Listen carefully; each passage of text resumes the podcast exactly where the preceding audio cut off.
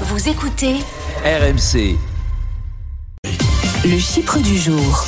Eh oui, pour bien démarrer la semaine, vous avez rendez-vous avec Emmanuel Le Chypre. Bonjour Manu. Bonjour à tous. Notre Chypre du jour, c'est une hausse, plus 18%. Et oui, je vais vous parler des cartes de fidélité. Vous savez, plus de 8 consommateurs français sur 10 disposent désormais d'au moins une carte de fidélité d'une grande enseigne de la distribution comme Leclerc, Carrefour, Auchan, Intermarché. Et je ne vous cite pas le nombre de Français qui sont possesseurs de plusieurs de ces cartes. J'en suis. Euh, évidemment.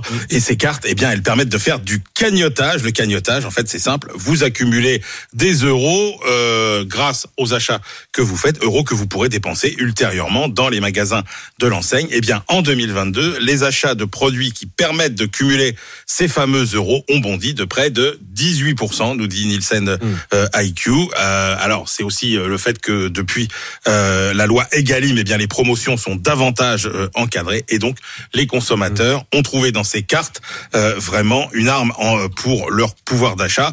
Bonnes affaires qui représentent désormais presque 22% euh, du chiffre d'affaires des grandes enseignes. Alors, quels sont les produits sur lesquels les enseignes poussent les, pro- les promotions, justement? Bah, très clairement, les marques de distributeurs, hein, euh, évidemment. Carrefour propose des centaines de produits de marques Carrefour avec des remises pouvant aller jusqu'à 34% dans l'alimentation. Intermarché, c'est 5 à 10% de réduction sur plus de 1800 produits de ces marques distributeurs. Auchan, euh, pareil. Il y a que Lidl et Leclerc qui ont des stratégies un peu, un peu différentes. Mais donc, on l'a bien compris, les Français misent sur les cartes de fidélité pour faire baisser un peu le prix du panier. Merci beaucoup, Emmanuel.